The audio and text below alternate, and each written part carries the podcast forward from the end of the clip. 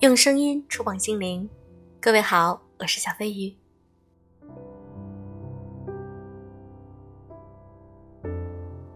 明天就是二月十四号了，情人节，你要如何度过呢？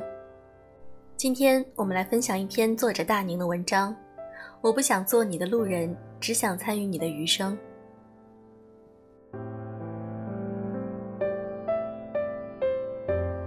有天刷微博看到一个话题：你年少时喜欢的人，现在和你是什么关系？我随手转发到一个好友群，过了几分钟，打开微信一看，群里炸开了锅，大家纷纷感慨着时间的流逝与世事的无常，说着各自或惋惜或心动的年少回忆。而这么多人里，有一个人的回复让我印象极深：七年暗恋。现在见他依然会有心动的感觉。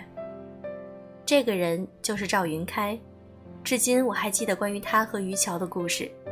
某年情人节，我和闺蜜于桥吃完午饭，从食堂回宿舍，走到宿舍楼下，发现楼前的空地上围了好大一圈人。我们怀着看热闹的心情来到人群外围，正愁身单力薄挤不进去呢，旁边闪出一个人来，是钱多于桥的一个追求者。他一把抓住于桥的手，说：“我等你好久了，来，我带你进去。”于桥转身欲走，却被钱多死皮赖脸的连拉带拽拖进了人群，围到圈子里去了。人群中爆发出一阵阵的惊呼：“哇，女主角登场，好戏要开始了！”我心里咯噔一声，完了，准备看热闹的人现在正被人看热闹。我赶紧打电话通知于桥的好哥们赵云开来救驾。我使出洪荒之力挤进人群内圈，看到钱多站在巨大的心形玫瑰前，举着写有 “I love you” 的告白牌，拿着扩音器对于桥说：“于桥，我爱你，做我女朋友吧。”于桥没有回应，低着头不停地扯着包上的流苏。围观的同学们纷纷起哄：“答应他，答应他！”答应他。就在这时，赵云开冲入人群中，走到钱多面前，一手夺下他的扩音器，另一手揪住他的领带。你不是说借我的钱去交报名费吗？还有心情在这里买玫瑰告白？钱多失去扩音器，就像士兵失去了武器，加上对方有身高优势，挣扎了几下，还是被对方脱离了告白现场。没走几步，赵云开转过身，拿起扩音器对吃瓜群众说：“大家散了吧，地上的玫瑰算我送大家的，每人一支，女生自己留着，男生拿去送给你们的女神。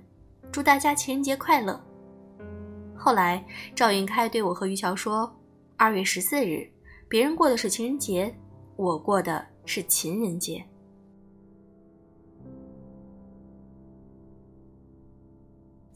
于桥真正摆脱钱多的纠缠，还是采用了我出的主意，让赵云开假扮她的男朋友。于是，两人经常成双成对地出现在食堂、自习室、图书馆、电影院，偶尔在校园里远远看到钱多，于桥还会主动挽起赵云开的手，做小鸟依人状。只是等钱多走远了，于桥就会放开他的手。赵云开开玩笑道：“干嘛离我们这么远，像个路人？继续啊！”继续啥？继续挽着我的手呗。走开，某些人别入戏太深啊。临近毕业，于桥接到了深圳某银行的 offer，请我和赵云开吃饭。席间，辅导员有事找于桥，他临时离开。那天，赵云开对我说了一个困扰他已久的秘密：他读高中时喜欢过一个女孩，为了能自由穿梭在他所在的班级。他和他班里的一个也爱打篮球的男生成了好基友。有次他打完篮球，听到两个男生在背后悄悄说那个女孩很丰满，摸起来手感一定很好，言语间尽是轻浮。他听不惯，和那两个男生发生口角，还动起了手。他打赢了，奖励是全校通报批评一次。学校将处分通告贴在了教学楼旁边的公告栏。放学后，他从那里路过。碰巧看到女孩和她同伴在那看公告，女孩的同伴说：“这个赵云开是谁呀？以一打二还把对方给打伤了，也是人才哦。”那女孩说：“管他是谁呢，这不过是一张处分通告，如果是光荣榜，我还会关注一下这个人名字。走吧。等女孩走远，他一拳打到了身旁的树干上，右手四根手指的关节处顿时皮开肉绽。虽十指连心，但此刻他手上的疼痛远不及他心痛的十分之一。他那么努力想要引起他的关注，却发现，于他而言，他不过是个路人。从那之后，他退出了校园篮球，戒掉了游戏。把所有的时间都用在了学习上，功夫不负有心人。到高三时，他竟然成功的考进了年级的排行榜前十名。公告栏上，他和他的名字靠在一起。赵云开对我说：“你能理解当你和喜欢的人的名字写在一起时的那种幸福感吗？”我隐约察觉出什么，问他：“你故事里的那个女孩是于桥吗？”他没有否认。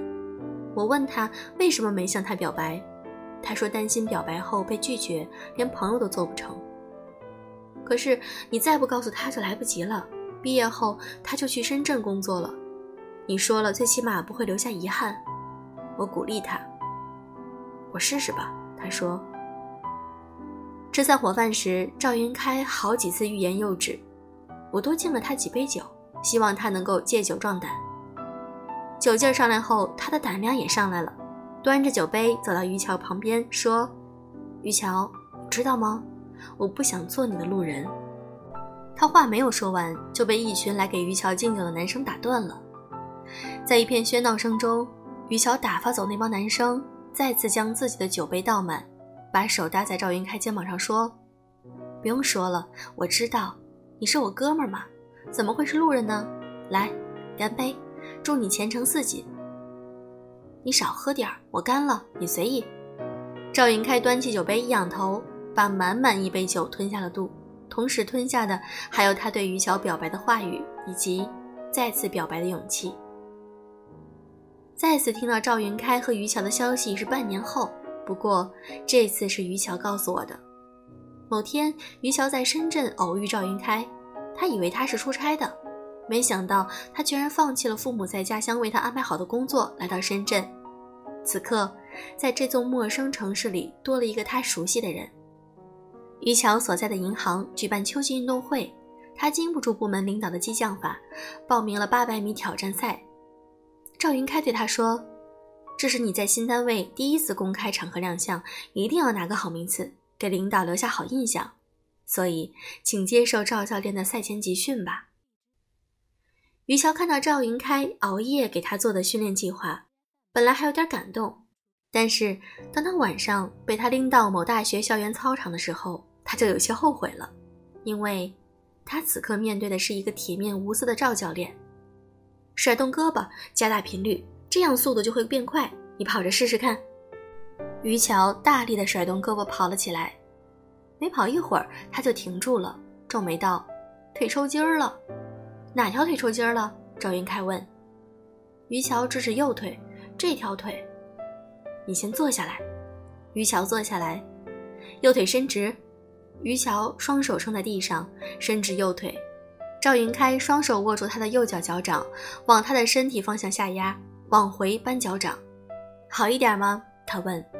好一点了。于桥的小腿肌肉没刚才那么抽痛了。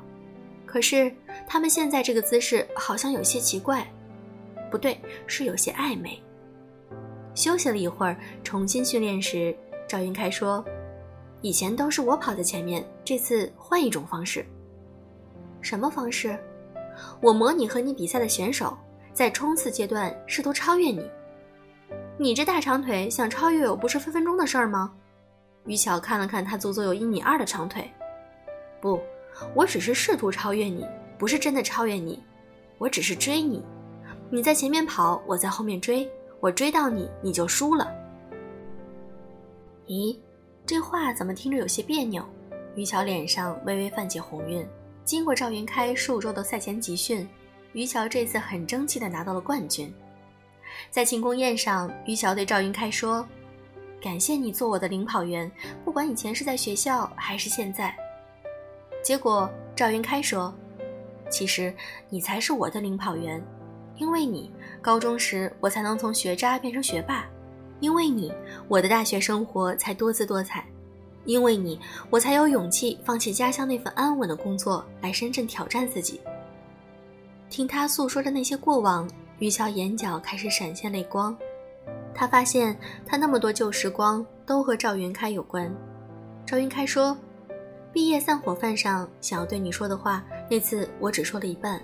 今天，请允许我说完整。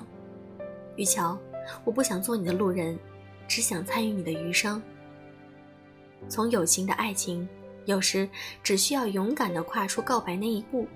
在情人节这个甜蜜的节日，愿所有相遇都美好，愿往后余生，有人陪你一起共度。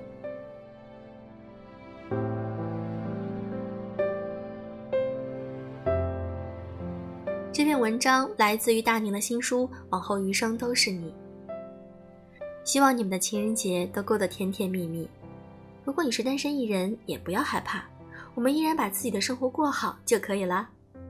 好了，今天的节目就是这样，祝各位早安，晚安。